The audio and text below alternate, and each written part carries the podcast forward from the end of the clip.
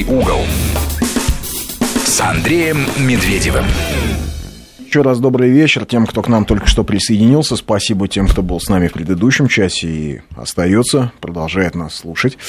А, в эфире по-прежнему «Медвежий угол» в студии Андрей Медведев, Мария Фролова присоединилась, Сергей Корнеевский по-прежнему в студии. Да. И появился у нас новый гость. Это историк Александр Пыжиков. Приветствую вас. Добрый вечер. Добрый Здравствуйте. Да. А, поговорим мы сегодня с Александром на такую интересную тему, а, которую мы сформулировали для себя как, как мы ее правильно скажем, дело Нобеля или... Угу. Наверное, попробуем так и так сформулировать. Можно, и так можно, конечно. Что, что общего между делом Нобеля и делом Юкоса? Можно так ее сформулировать? Вполне, да, да. Я вообще любитель исторических параллелей. Я, кстати, тоже. Да, Хотя некоторые историки говорят, что нет, ни в коем случае. Это неправильно. Но все познается в сравнении же, да? Все повторяется, ничего а нового еще... под этим небом не возникает. Поэтому интересно посмотреть, как было. А как было? Вот что такое вот э, дело Нобеля? Да, это же известная история, когда Нобели судились, а, пытались, в общем, э, Но... наказать Российскую империю. Да, да. Ну, если говорить, значит, товарищество братьев Нобель, полное, полное такое название, официальное, как это было, это не просто какая-то фирма или компания э, царской дореволюционной России. Это компания номер один, без всякого преувеличения. Э, номер один не только как нефтяная, а как вообще самая дорогая компания на фондовом рынке. На того, тот момент была. На тот момент, на тот момент, да. Самая дорогая компания последних, наверное, лет десяти вот, перед 17 годом, перед уже крахом Российской империи. То есть, э, не будет привлечением сказать, это настоящий флагман экономический, на который равнялись все. Ну, «Газпром», судя по тому, и там, да, «Роснефть», там, да. Э, это такой многопрофильный концерн был, э, товарищество братьев Нобель, исключительно частный. Контрольный пакет акций находился у семейства Нобелей, оно было разветвленное, многочисленное. Э, у разных лиц этого семейства и, так сказать, дружественных им лиц э, и банков. Вот, собственно говоря, они возглавляли компанию, определяли ее стратегию, весь менеджмент исполнял, конечно, их указания. А самой главной фигурой э, в этой крупнейшей компании царской России был Эдвард Нобель, председатель Совета директоров товарищества. Вот. И а в чем, собственно, был конфликт между Нобелями и Российской империей? А... Я, я, я просто вот так вот подробно спрашиваю, так последовательно, потому что, чтобы было понятно, откуда чтобы возникла эта параллель. Да. да, откуда возникла эта параллель. Да, значит, ну, во-первых, э, товарищество братьев Нобеля – это такой э, любимец либеральных кругов. Как было тогда, так это и сейчас, уже в постсоветский период. То есть это то, чего всегда ставят в пример. Э, в пример чего? Вот как капитализм работает, как свободный рынок порождает и позволяет формировать такие прекрасные компании, как можно достигать таких прекрасных успехов на ниве предпринимательской. И вот товарищество Нобель – это лучшая иллюстрация всех вот этих вот либеральных заклинаний, если так можно сказать. Нет, и действительно, на самом деле все начиналось довольно энергично, поскольку, значит, Нобели э, вообще никакой нефти никогда отношения не имели, они занимались совершенно другими делами, там у них были какие-то свои изобретения, там мины, что-то вот такое вот военного такого плана. Да, ну причем они очень тесно сотрудничали с государством. Оно, в общем-то, с, с ними покупало всю эту продукцию, вот они на этом. Но потом... Ну, собственно, и ЮКОС, э, собственно, и Минотеп не имел никакого отношения к э, нефти. Да, да, до поначалу никакого, ЮКОСа. да. И вот э, Нобель совершенно случайно, волей случая, один из братьев Нобеля, Роберт Нобель, оказался в Баку совершенно по другим делам, вот, где он как человек образованный, подкованный, да, обратил внимание на то, что здесь намечается огромный Эльдорадо в плане развития нефтяного комплекса, что за этим будущее, что значит здесь можно э, немерено обогатиться. Но на самом деле он был прав, поскольку если мы возьмем ту публику, которая работала в Закавказском регионе на тот момент, местную, то она, конечно, вызывала страшное впечатление. Это просто э, был бы смех, если бы не было слез это совершенно полуграмотное, совершенно не, не не адаптировано к каким-то технологиям. Э, которые используются в нефтяной отрасли. Ну, я для примера просто скажу, То когда... Диковатые они, что Диковатые, да. То есть, когда эту публику собирали и говорили, что вам нужно проводить трубопровод на Батум, Это первое дело, иначе вы не нарастите никогда объемов. А нефть перевозили в бурдюгах, на арбах они. Ну, потому что это традиция. Традиция, да. И вот им приезжали чиновники Минфина, в ведении которых был нефтяной комплекс, и говорили, что надо это заканчивать. Ребята, вы тут э, частники, хозяева, но тем не менее, давайте хотя бы трубопровод. Они, значит, выслушали его и потом смеялись, говорили, на, на этом он нас никогда не разведет. Мы на это не пойдем, нас не обманешь. То есть вот этот собственно, говорит об уровне этой местной публики. Конечно, Нобели были не такие. Это с этой точки зрения технической люди были образованные, высоко образованные по тем временам.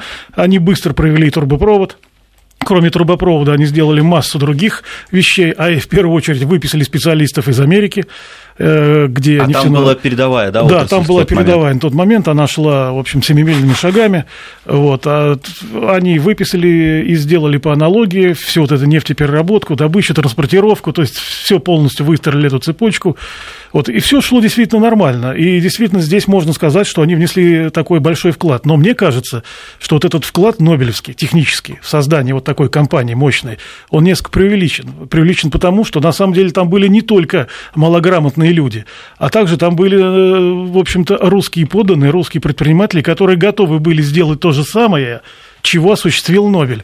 Между прочим, э, их имена все забыты. Почему они забыты? Я сам их э, вот выявлял, когда знакомился вот с этой ситуацией в Закавказье экономической. Их все выдавили, Нобели и те, с кем они пошли на союз. А на союз они пошли ни с кем иными, как с Ротшильдами, известными банкирами из Парижа. Вот, То есть собственно, слияние и поглощение. Вот, собственно, они заключили как это такой вот С кем она Шевроном, по-моему, хотел. Ну, они собирались, да, на а, Запад ну, немножечко. Ну, нет, здесь еще, здесь еще нет, это будет после. Здесь э, другой такой неприятный момент, что возник такой вот сговор между Нобелем и Ротшильдами по дележу э, закавказского рынка. Конечно, все эти... Российского. Российского, да. Все эти полуграмотные люди, которые там присутствовали, местные армяне азербайджанского, значит, э, разлива, они в расчет не принимались особо. Это не были конкуренты. А вот других-то таких таких как инженеров э, Рогозина, Полошевского, Бунге, они прекрасно выдавили. Они прекрасно выдавили, не дали им сделать то, что они собирались сделать, понимая, как нужно поступать, как нужно развивать нефтяную отрасль. Кстати, знаменитый наш великий химик Дмитрий Менделеев – это э, большой энтузиаст именно нефтяной отрасли, предсказывал, что за ней будет будущее, и он вовсю пытался, значит, закрепиться и закрепить там, призывал туда вот московских русских предпринимателей, чтобы они там э, смогли развернуться. Так они и Менделеев, и всех оттуда тоже выжили под этот общий шумок. То есть возникла такая ситуация, довольно неприглядная. То есть э, Нобель и Ротшильды фактически блокировали развитие э, нефтяного рынка России. И вот тогда... То есть на нефтяной а отрасли. Нефтяной отрасли. Как? Зачем? Как Я монополия, а как прибыль э, снимать э, со всего этого, когда мы берем не просто добычу, мы берем и переработку, и транспортировку, и продажу. Вот в чем смысл там был. Э, и, кстати говоря, кто вмешался в эту ситуацию, это был император Александр III. Вот это вот очень важно. Он посетил Баку. Это было в 1789 году, когда уже вот этот вот факт закрепления там Нобеля и Ротшильда уже был налицо, и было понятно, что здесь происходит. И когда он все это увидел, то его реакция была такая. Он э, поставил жесткое условие всему семейству Нобеля. Если они хотят а, и далее оставаться в нефтяной отрасли России – то им нужно принять российское подданство. Поскольку, я напомню, Ротшильды на тот момент, они были, если быть точным, а, французскими подданными, а Нобель – шведскими, как мы все прекрасно знаем. То есть такой шведско-французский альянс э, в России вот возник. И Александр III сказал, что это нужно прекратить. И, в общем-то, Нобель, естественно, поняли, что дело серьезно. Александр III не тот человек, который мог бы шутить или повторять дважды там, да, то, о чем он настоятельно просил. И они приняли это русское подданство, но он, ему, он их утешил тем, что теперь я могу вас, буду награждать э, наградами, значит, всяческими, значит, российскими. А Эдвард Нобель, как выяснилось, оказался настолько падок на эти награды, что Любил собрал потом уже, да, да собрал целую коллекцию, там, да, как Леонид Ильич, там, примерно, угу. что-то в таком духе, значит, происходило. Вот. То есть э, теперь получилось, что российские подданные как-то присутствуют в отрасли. Но на самом деле, по сути-то мы понимаем, это ничего не изменило. Э, сговор э, Ротшильдов и Нобелей продолжался, и началось вот это вот манипулирование цен. Это, кстати, напоминает натурализацию спортсменов сейчас, ну, которые нам очень нужны. Да, те тоже были нужны, но решили не прогонять их, потому что они делали это сами. Но вот дальше начались совсем неприглядные вещи. Произошла настолько блокировка э, вот этой нефтяной отрасли российской в плане, э, прежде всего, в плане транспортировки, что даже те производители нефти, мелкие, средние, которые были да, в Бакинском регионе, они добывали какую-то нефть, они не могли с ней никуда выйти на рынок, потому что не было транспорта того, который не был бы под контролем Ротшильдом или Нобелем. Поэтому все кто добывал нефть, вынуждены были присутствовать на рынке как контрагенты двух названных вот этих вот крупных компаний. Э, позвольте, как бы, а где здесь конкуренция и чего? То есть это откровенный такой монополистический сговор. И причем э, пошла не просто блокирование вот этой распределировки, а манипулирование ценами. То есть вся ценовая политика стала определяться вот этими двумя компаниями, Ротшильдами и Нобелями. И никто, ничего, никакой рынок на нее не влиял. Если кто-то думает, что там какая-то рыночная цена, это большое заблуждение. Влияло на это только их желание провести ту или иную там какую-то комбинацию. Почему это допустили, кстати? А вот, э, нет, вот это допустили, и потом это решили поправить. Вот совершенно правильно Сергей сказал. Так вот и как это да. решили поправить? Решили поправить. Значит, решили э, что сделать? Переформатировать всю нефтяную отрасль. Всю переформатировать. Что это значит? Это когда произошло? Это решение было принято в году 1910, где-то так, ну вот, когда стало ясно. И уже весь 1911 год он прошел в большой тревоге в бизнес-сообществе дореволюционной России, потому что понимали, что чего-то такое назревает. А вот под словом «чего-то такое» всегда имелась только одна вещь. Вот это надо понять. Главным орудием э, правительства были петербургские банки – вот это вот самое главное, чего многие не понимают. Это не есть частные структуры олигархического такого пошиба, как нередко выставляют. Я их внимательно все смотрел. Это фактически, несмотря на частное форму собственности, это продолжение правительства, правительства э, Минфина, Министерства торговли и промышленности. Это какие банки? Это самые крупные банки, уже ставшие на тот момент, начиная с Русско-Азиатского, Петербургского международного, Русский торгово-промышленный банк, учетно-судный банк петербургский, ну, название, может быть, сейчас не говорят, их где-то было, э, вообще их 9 самых крупных было всего, банков в стране было 53 тогда, но какие-то роли серьезные играли 20. Так вот, 9, из которых 7 первых мест занимали вот эти вот петербургские банки, это и было то главное экономическое орудие, мощный финансовый кулак, как я его называю, правительство, который на самом деле сокрушал и перемалывал все олигархических собственников во всех отраслях сахарная промышленность, там э, прибыльная, табачная промышленность, там норма прибыли очень велика э, в сахарной, в табачной, их всех перемололи и поставили под контроль петербургских банков. То есть целые отрасли промышленности переформатировались. И вот именно таким образом решили теперь поступить э, с нефтяной, о чем мы и говорим вот сегодня. Вот это вот крупнейший банк сегодня у нас Сбербанк, ВТБ, да. а, Россельхозбанк. Я опять я Внешэкономбанк, я опять про параллели. Да, ну ладно, бог с ним, не будем. Тогда было четко, четко и более грамотно выстроено, чем сейчас. И коррупционная составляющая тогда там была меньше. Вот это вот. Но тем не менее, схема. Да, причем, между прочим, тогда все эти вот эти банки крупные, о ком я говорю, их всех возглавляли люди из бюрократической элиты. Это топ-менеджмент состоял из тех, кто работал в Минфине, там, в других министерствах, имеющих отношение к экономике. Только оттуда кадры черпались. Похоже, да? Ну, опять же, Сбербанк. Опять же, Сбербанк, Внешэкономбанк, ВТБ. Вот. И, собственно, этот пул банков тогда был образован, такой консорциум, как тогда говорили, банков, и перед этим консорциум, ну, как консорциум поставил задачу на своем, на своем собрании, значит, да, а задача была простая – аккумулировать у себя контрольный пакет товарищества братьев Нобель. Это очень сложная задача была, масштабная финансово. То есть 50% плюс одна акция. После этого семейство теряло э, рычаги управления и становилось просто статистами того, чего там уже дальше будет происходить. Вот такой вот элегантный план, значит, был. Решили отказаться от административного давления. Вот это вот очень важно. Поскольку все-таки считали, что Нобель э, на свои средства и на свои знания поднял эту компанию. Э, как вы понимаете, Нобель не, не, не проходил через залоговые аукционы, я просто напомню. Ну, Там да. ничего подобного не было, значит, да. Вот. Э, и... Их еще не успели придумать, да? Еще не успели придумать, да. И, в общем-то, Нобели гордились, что мы это сделали, и, в общем-то, это не ставили под сомнение. Их заслуги не ставились под сомнение. Ставилось под сомнение вот тот э, сговор и то удушение конкурентных начал, о котором так любят вот печься, когда говорят о вот фирме Нобеля. И вот э, развернулась драма, которая, к сожалению, почему-то оказалась совершенно упущенная вот, и советскими историками, и самое для меня удивительное уже вот сейчас, постсоветскими историками. То есть историческая наука совершенно пропустила мимо э, вот эту драму по атаке на товарища Нобеля. Это все равно, что если кто-то будет изучать нулевые годы и ничего не пропустит дело Юкоса и не скажет о нем, как будто это что-то незначительное или вообще э, недостойно упоминания. Вот это странный эпизод. Но я понимаю, кстати, почему это произошло, поскольку, в общем, трудно было выйти. Это очень э, такая а, а, разрозненная источниковая база. Я, чтобы восстановить ход атаки на Нобеле, просматривал за 4 года несколько газет дореволюционных с 13 по 16 год, когда вот это mm-hmm. все основные действия боевые, да, если так можно сказать, разворачивались.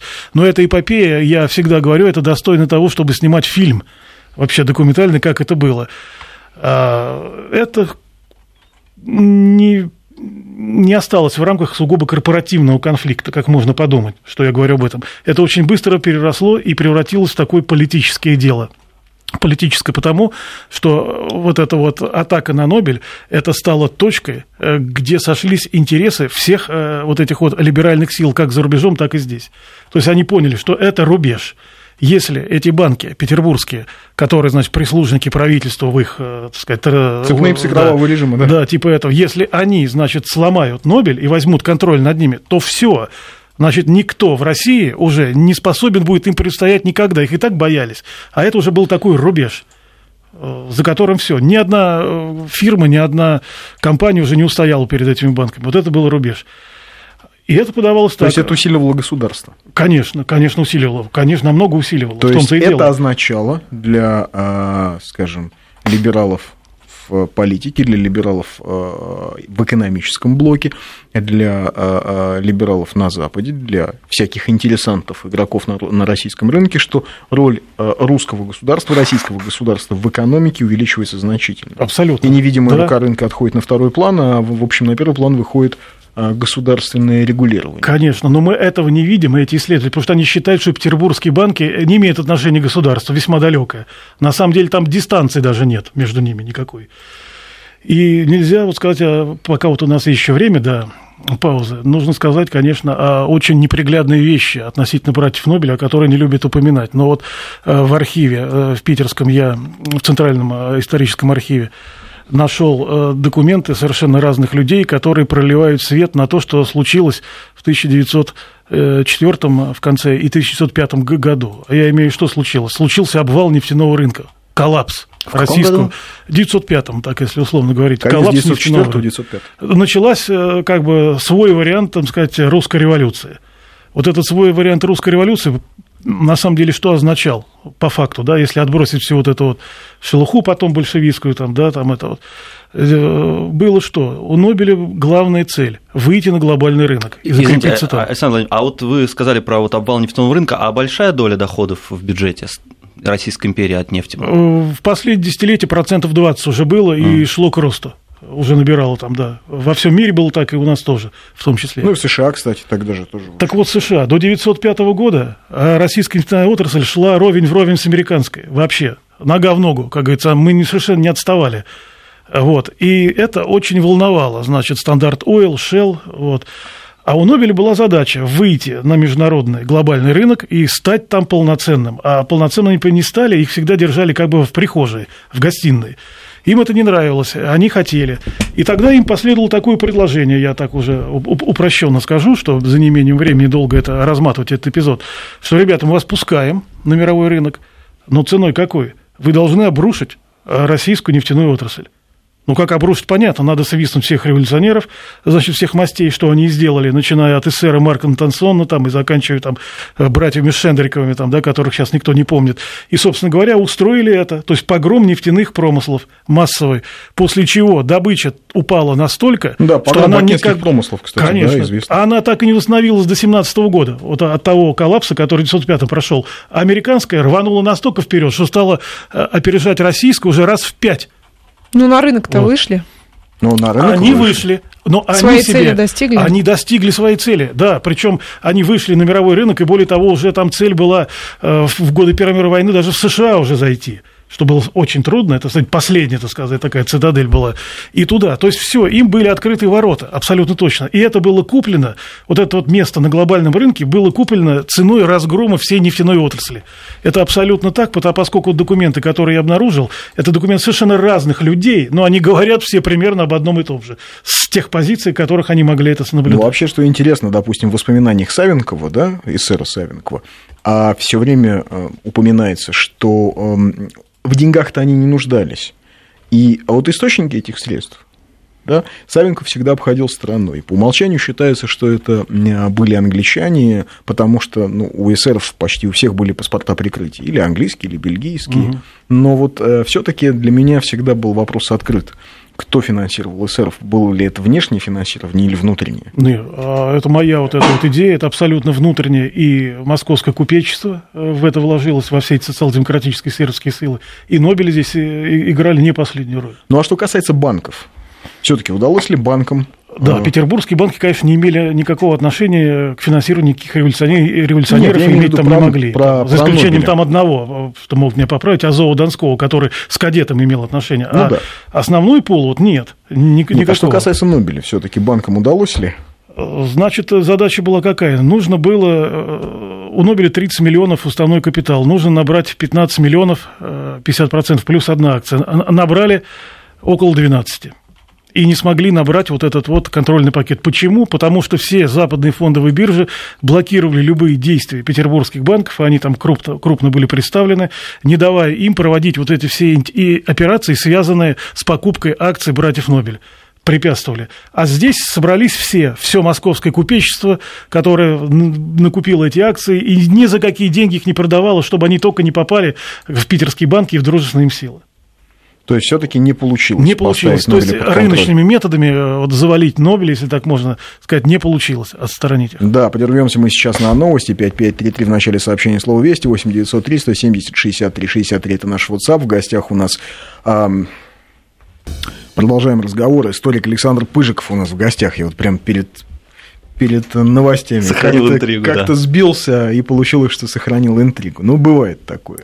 Конец трудовой недели, как справедливо пишет кто-то из наших слушателей. Значит, э, рыночными методами поставить братьев Нобелей на место не очень удалось. Не удалось, да.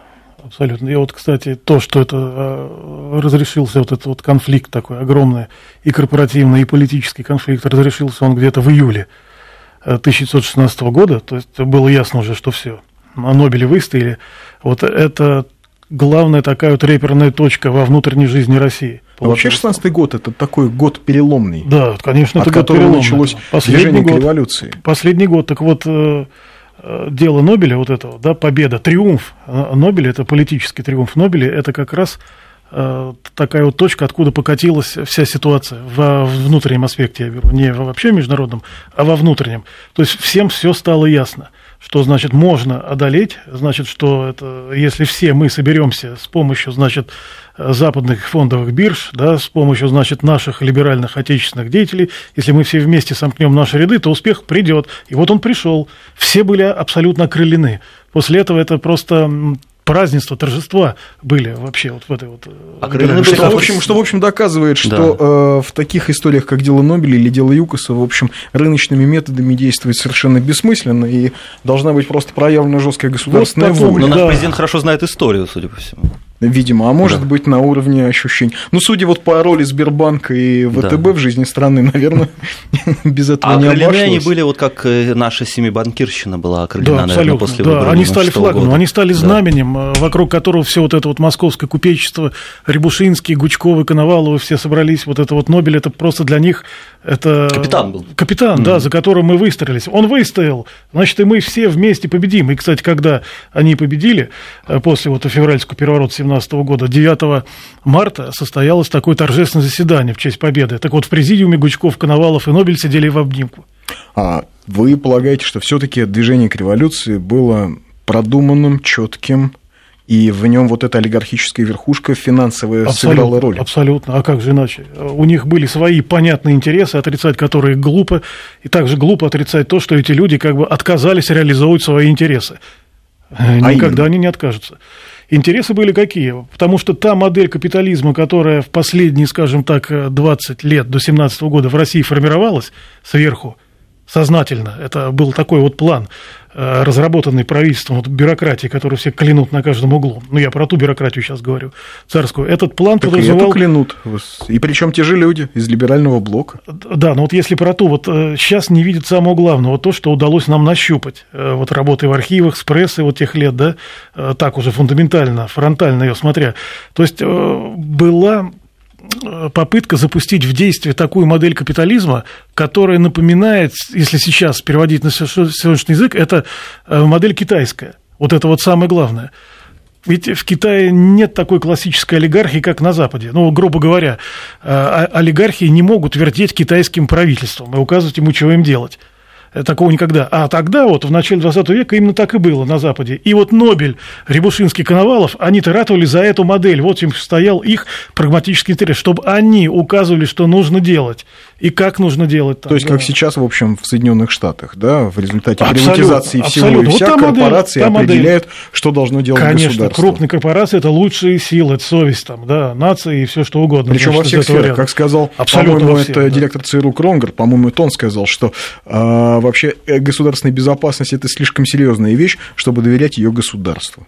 И вот тогда они создали огромное количество этих агентств, которые стали по заказу АНБ, скажем, следить за людьми. Ну, вот в одном из агентств работал, например, Сноуден. Да, создали частные армии и так далее. Вот примерно к такому же, если такой параллель такую возможно проводить, пытались сделать и тогда. А вот э, российское правительство тех, той эпохи, да, дореволюционной, вот оно пыталось запустить совершенно другую модель. И, и То есть государственного капитализма. абсолютно государственную, только ее не видит, потому что тот же Путилов, Вышнеградский, это кто такие? С точки зрения нашей науки исторической, это супермонстры олигархические. Такие же, как Рябушинский, как там Коновалов, Гучков, как Нобель. Это вот в этом-то главная ошибка. Они вообще не имеют к ним отношения никакого. Они даже не являются, на самом деле, это несложно выяснить, если внимательно смотреть, они не являются олигархами. Но что это за олигарх? Что такое Путилов, да, Алексей Иванович Путилов? Президент, руководитель крупнейшего банка страны, русско-азиатского, который, собственно, и валил Нобеля. Это как флагман этого дела был. Как он вертел правительством. В три дня ему могли сказать изменить такую-то сделку, сделать то-то, а этого не делать. Он полностью был подконтролен. Он полностью был под контролем, несмотря на то, что на самом деле государства в его, в Русско-Азиатском банке в капитале не было. Но на самом деле государство этим банком руководило. А Путилов эту волю проводил. Вы скажете, а как так вообще могло быть? Очень просто. Это было достигнуто за счет дробления акционерного капитала. Ни, э, никто не мог собрать какой-то приличный пакет акций и заявить какие-то права на управление. Это была сознательная политика во всех петербургских банках. А вот в московских банках Рябушинского ну что, ну он хозяин, что вот только он, он скажет, все, менеджмент побежал делать, да еще не так сделаешь, что другой побежит там. Это в Московском купеческом банке то же самое, заправляла олигархия. То есть это типично олигархические банки вот в таком вот западном смысле слова. А здесь мы сталкиваемся совсем с другой банковской моделью. И эти банки пытались на самом деле перформатировать всю Россию. А вот под этими словами что мы понимаем? Перформатировать всю Россию. На самом деле они хотели, чтобы через эти банки была создана новая экономическая среда, бизнес-среда новая, где были бы люди, которые адаптированы были к иностранному капиталу на равных а не так, как Нобели, как эти Коновалов с Гучковым смотрели, открыв рот там, да, а были абсолютно на равных, не, испы- не испытывали никакого пиетета перед ним или там преклонения. И в то же время они прекрасно бы освоили все вот эти бизнес-стандарты западные у себя здесь, у нас. Вот эту среду, вот это была главная задача, главная функция петербургских банков на самом деле во всех отраслях промышленности. Поэтому и текстильную они хотели также забирать под себя и выгнать всех этих ребят ну, не выгнать, а на миноритарные роли, чтобы они ни на что не влияли. Вот в этом вот был смысл. Ну, вот э, вы вот рассказываете так подробно о том, как, как э, революция была подготовлена и какую роль в ней сыграли как раз отечественные олигархи. А я тут давеча читал статью, где, собственно, вас за эти взгляды и критиковали. Там. Да. Один историк, не буду говорить его фамилию, но прям вот он, э, пассаж о том, что революция не была подготовлена, а случилась спонтанно и была, и застала всех врасплох, меня, конечно, несколько удивил что вот, дескать, революция, которая случилась сама собой. Ну, это статья этой недели, да, Ну которая, да, да, этой да. недели в «Огоньке», «Последнее лето империи», да, это моя статья с Владимиром Кулистиковым, Это наши совместные вот размышления такие вылились в эту статью. Но мы брали здесь внешние аспекты, отталкивались от очень важной точки в международной уже, во внешней политике. Я сейчас говорил про Нобель, это про внутреннюю. А это все связано. это, ну, да, как? это, все это, Тут, конечно, это знаете, одно и то же, да, это нельзя Дело разделить. ЮКОСа – это внутреннее дело России, А, судя конечно, по тому, что нас конечно. таскает сейчас по судам Нет, в Гааге и в Абсолютно, Лондоне. ну, вот, Да, всё и это ясно. разменные карты, И которые нас тоже, пытаются И бить. тут тоже Нобель это внутренняя такая точка, если можно сказать, но она очень тесно связана с внешней, которая происходила в то же время, когда состоялся триумф вот, братьев Нобеля. И я имею в виду вот эту Парижскую экономическую конференцию, о которой, э, к сожалению, тоже очень мало знают даже специалисты. Все заслонено вот той Версальской 19 года, где уже России по понятным причинам не было. А вот эта Парижская экономическая конференция, это, собственно, форум, э, а- а, где обсуждалось устройство экономической мира после победы, потому что было ясно, что Германия идет к закату военному, они не смогут выдержать, значит, нагрузки, и как, значит, быть. И вот э, была предложена со стороны Англии и Франции своя схема устройства мира, вот, и она не устроила Россию. Что за схема? Но эта схема была простая, что мы продолжаем войну только не военными, а экономическими методами с Германиями, с Германией и Австро-Венгрией. А что это значит продолжаем? Мы полностью блокируем их экономически, экономическая блокада. То есть мы не Санкции, можем... что ли? Да, типа такого. Ничего мы не- себе. Если можно так сказать. То есть мы не можем, никто из нас, кто на этой конференции берет на себя обязательства, с ними не торговать. Никакого импорта, никакого экспорта.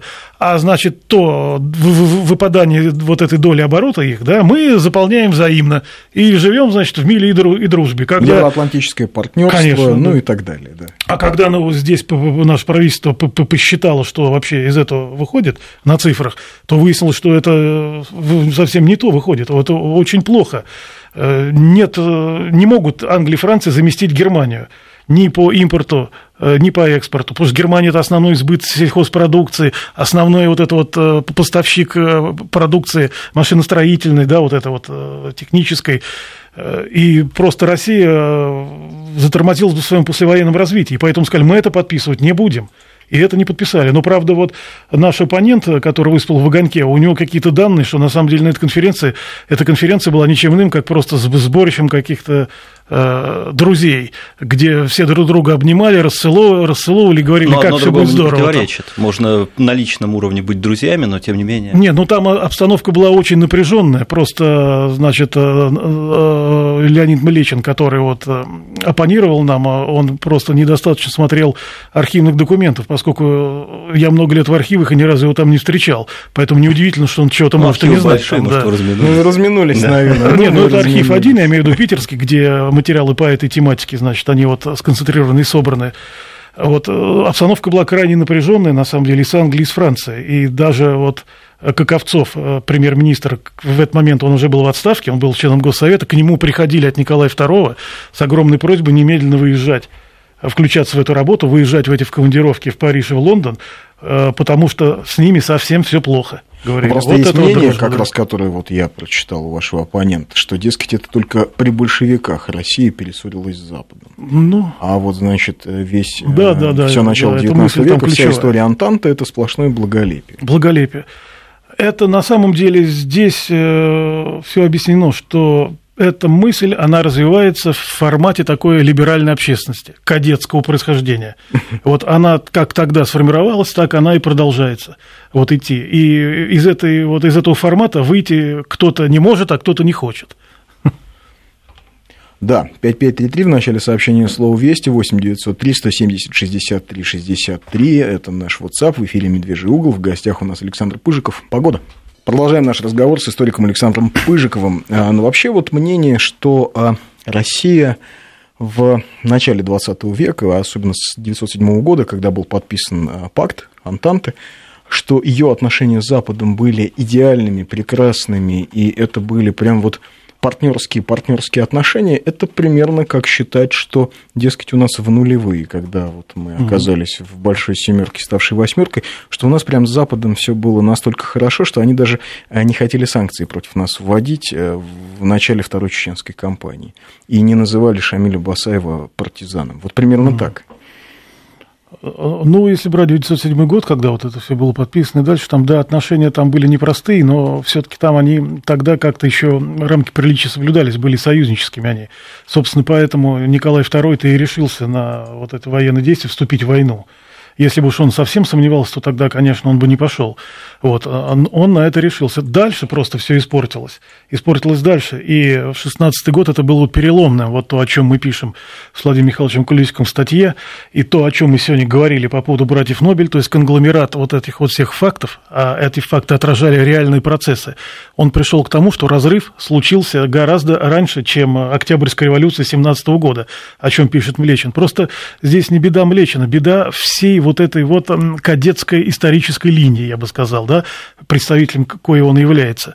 Это, ну, о том, что Россия, в общем, это всегда вот такая была вот частью линия, Европы. Да, это и... что часть Европы, и более того, э, она должна быть устроена сугубо вот на олигархических рельсах, только так она ехать вперед может быстро. Если кто-то с этим не согласен, то, значит, этот человек уже Мракобес. сразу... Да, мракобес, он скатывается куда-то быстро в большевизм какой-то, в кровавый там, и все. То есть больше никаких промежуток нет. Или вы за вот эту кадетскую историческую модель, которую сейчас пропагандирует, да, определенная прослойка интеллигенции, или, значит, если вы с этим не согласны, вы мракобес, реакционер, значит, и все на свете эпитеты подобного рода. Ну, так вот, в чем наша задача? И вот эта статья, это вот такая вот тоже одна из, я надеюсь, первых ласточек, поскольку еще последует, значит, э, на смежные темы. Задача в том, что показать, что картина не такая, как изображают вот э, либеральная общественность сегодняшняя, да, я ее называю это вот это вот кадетского плана, поскольку основа одна. А Ситуация совсем не такая простая, что или мы, или, значит, мракобесие. И вот эта вот такая вот дилемма, она ставится перед всеми перед каждым, кто начинает заниматься какими-то исследователями, я вам больше скажу, Андрей, она ставится перед президентом, и от него требует некого выбора, вы понимаете? Вы то есть должен, президент должен быть или здесь, вот с этой моделью кадетской, которую либеральная общественность воспевает, а если он не хочет быть там, даже неважно по каким причинам, это значит, он скатывается в мракобесие, в мрачное средневековье какое-то реакционное. Но вот это вот э, самое главное наши усилия должны быть направлены, чтобы разбить вот эту вот дилемму, эту схему, которая усиленно навязывается вот, э, вот этой вот э, прослойкой интеллигенции. И когда мы, как ее разбить, сразу возникает вопрос, каким образом это возможно. Так вот, мы, собственно, с этого и начинали, уже чуть затронули. Через этот исторический материал последних 20 лет империи российской показать, что тогда такая же была дилемма, такая же схема была запущена. Она сейчас воспроизводится. Мы о параллелях же пришли к, передаче, как говорите, ну, да? да? Она воспроизводится, а она такая же была. Или вы с нами, с либеральной общественностью, олигархическое устройство, значит, да, жизни, экономики, всего, да, или, значит, вы мракобесы, кто Или это не хочет. сломаем. Реакционер, да. Если нет, мы, значит, вас заставим выйти на светлый путь. Я про вас поскольку имею в вы- виду под словом вас, я Да, имею в виду да. государство, Поскольку вы власть и блуждаете. так далее. И вот тогда вот это вот расчистка исторического поля вот тех вот 20 лет империи показывает, что это понимали тогда, сейчас еще мы даже этого не осознаем до конца, только начинаем, а тогда это понимали и более того начинали действовать. Я имею в виду вот эту вот бюрократическую элиту вот, э, в самом хорошем смысле этого слова. И они когда мы смотрим, а как они пытались представить? Они пытались обеспечить модернизацию страны, запустить прогресс через другие механизмы. Какие механизмы? Это примерно то напоминает, как сегодня действует Китай. Да, вот то, о чем вот, вы сказали Да, вот это да. вот важно понимать. То есть это было, но это все завалено вот этими наслоениями, шлаком, мусором всяким историческим. И задача историков, вот и наша в том числе, это вот эти шлаки, эти наслоения убрать и показать, что на самом деле тогда вырисовывалась альтернатива вот этой схеме, из которой мы не можем выскочить до сего дня. И вот эта статья Млечин в огоньке, она как раз вот яркое подтверждение, что он ее не понимает и не дает нам из нее выскочить. А Вообще нам интересно- надо из нее выскочить. Интересно, да, а вот э, принято там считать, что, скажем, а, Британия, да, а, конец 19-го, начало 20 века, ну, с того момента, как подписали окончательно соглашение по Центральной Азии, когда вот окончательно разделили Памир, что вот с этого момента, в общем, а, между Лондоном и Петербургом возникли партнерские отношения. Хотя, если подробно посмотреть на всю историю отношений а, а, России и Британии, британцы как воспринимали еще в 17 веке Россию как потенциальную колонию, вот так они ее воспринимали и в 20 веке. Так же, и, да. собственно, все, что происходило после революции в Туркестане и в Закавказье, это прямое доказательство того, что империя затрещала по швам. Что произошло? Тут же британская интервенция в Закавказье, тут же корпус генерала Маллисона оказывается в Туркестане. тут же миссия а, разведчика Мгм. Бейли в Бухару, тут же начинают англичане финансировать все басмаческое движение. И финансируют его до середины там, практически 20-х годов. А что это как не реколонизация, не попытка, а, так сказать, устроить реванш за проигранную борьбу за Центральную Азию? Ну, так ес- если продолжить эту вашу мысль, то на самом деле ведь э, в этом как бы уже все поддерживают и сходятся все. В чем, э, по большому счету, причина э, Первой мировой войны начала? Это противоречие Германии и Англии. Вот с этого все началось. А Англия смогла сделать так, что Россия втянулась в этот конфликт на ее условиях, так как было нужно им. Вот здесь для России Стало была раздвинка. Но мы просто разменной монеты, я бы сказал, стало, да, которую они вот э, на стол тут выкинули, да, вот чтобы, значит, обеспечить те интересы, которые были нужны в борьбе с Германией. Ведь Германия какой мощный ход был индустриальный, а? А он на самом деле был вровень с Америкой. И если бы Германия, например, победила там, да, ну так, условно говоря, выстояла, хотя история не знает условных наклонений, но все-таки, то был бы двуполярный мир. Это Америка и Германия. Вот столкновение было бы между ними. То есть э, такой мощный ход, который был в Германии, его не было ни у кого, такого прогресса тогда. И, естественно, конфликт с Англией, он был неизбежен. Она же не могла с этим примириться, она здесь под боком. То есть ей нужно было что-то делать. И вот под этим что-то делать мы и видим, что случилось. Россия была втянута в войне. Кстати, вот те вот все люди, которые разрабатывали курс модернизации и которые не видят исторических наук, они были категорически против того, чтобы Россия вступала вообще в эту войну. А э, политика была такая, пусть они сами там разберутся, да, как-то, без нас. Но Примерно вот- то, что сейчас происходит, когда Россия говорит, вы как-нибудь там сами, там, в Европе со своими беженцами. Там.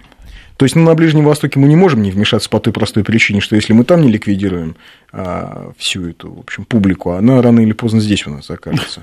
Там от сирийской границы до Кавказа 600 километров. Э, Вопрос вот у нас. э, Добрый вечер. Получается, революции 905-917 годов имели целью сохранения власти олигархической верхушки? И что стало с ней при советской власти? Конечно, абсолютно. И 905 год, когда вот эта большевистская интерпретация, первая репетиция, репетиция, первая русская революция, это репетиция перед Великой. На самом деле это все, если отбросить, э, в основе первой революции, 905 год, лежали интересы купечества и вот, э, вот этих вот крупных фирм типа братьев Нобель, о которых мы сегодня достаточно говорили. Всем- Тогда они э, сделали пока эту первую попытку, они не были готовы идти далеко еще, да, а вот в 17-м они уже, к 17-му, в 16 году они уже развернулись тут во всю мощь, но тут уже шла речь об их выживании, потому что они понимали, что и противоборствующая сторона государства это понимает, и может их просто скрутить фактически. Тут уже э, был серьезный расклад. А что с ними случилось, мы знаем, их всех послали вместе, не разбирая, кто вы, купечество там нефтяное, никакое, и все. Да, у них у всех все отобрали, что с ними. Абсолютно, да. Закончилось, да. Закончилось все для них очень, очень печально. А, говоря о параллелях, сегодняшняя ситуация напоминает ту, которая была вот сто лет назад. Ну, абсолютно напоминает, абсолютно напоминает.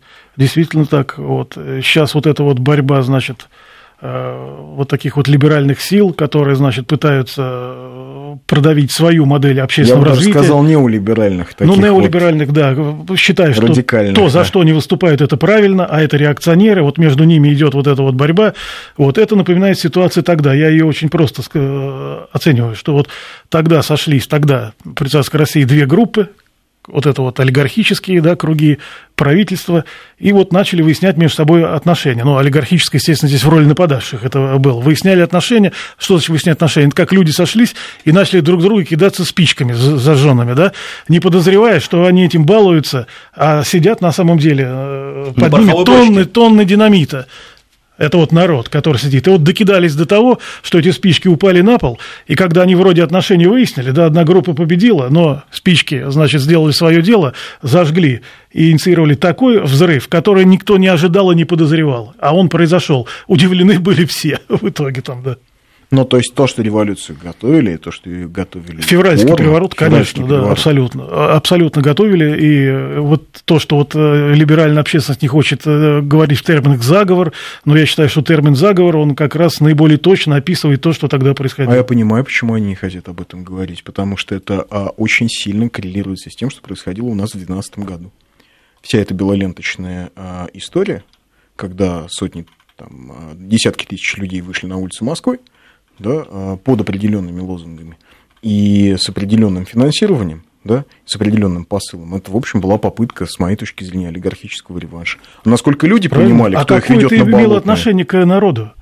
Вот все вот это вот белоленточное движение. Никакого, поэтому оно опало, как А какое имело осеннее. отношение революция 17 года к народу? Февральская никакой. Фе- Вообще, февральская? абсолютно. То же самое. Это верхушечный переворот, никто не понимал, что происходит, включая Ленина, который не ожидал вообще, что это мо- может произойти. Да, Как он же говорил еще за несколько Да, месяцев, да, что да. в нашей жизни, может быть, мы увидим там что-то. Когда-нибудь, если Когда-нибудь, повезет. да, Если повезет, да. Да.